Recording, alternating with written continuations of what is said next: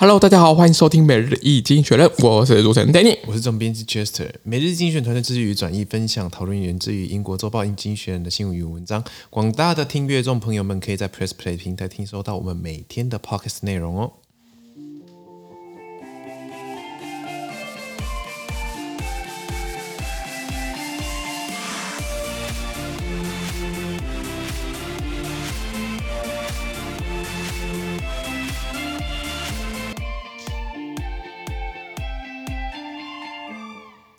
今天呢、啊，我们看到是《经济学人》截取出来的新闻内容。我们看到的是十二月十九号礼拜一的新闻，而这天的新闻同样也会出现在我们每日《经济学人》的 Press Play 第一零八零 Po 里面哦。是的，首先看到第一则新闻啊，阿根廷战胜英呃，战胜法国夺得了世界杯的冠军。Argentina beat 呃 France to win the World Cup。World Cup！对对对对，各位在就是很多人非常兴奋啦，就是最后不管是一日球迷或终身选。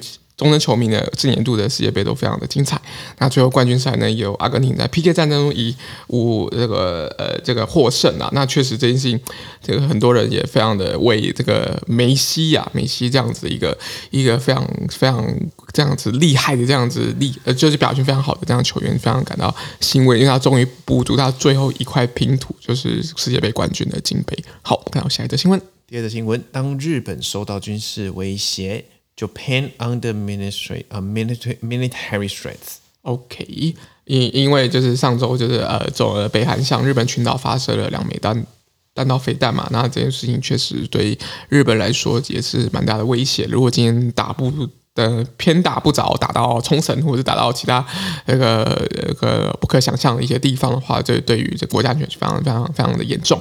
那当然，日本就是也也希望未来在二零二七年有更多的国防的这样子一个支出的一个便利，希望能够强化自己的国防能力。好，我们看下一则新闻。第三则新闻：欧盟加强了它的碳排市场。The EU strengthens its carbon market。OK，那个欧盟领导人协议啊，就加强这个碳排市场的这样子一个交易，那交易更多扩展到这个呃相相对起来一些运输的这样载具，那也希望就是更多这样子在欧盟内的企业减少污染的这样步伐，那这是一个很重要部分，去完成二零二。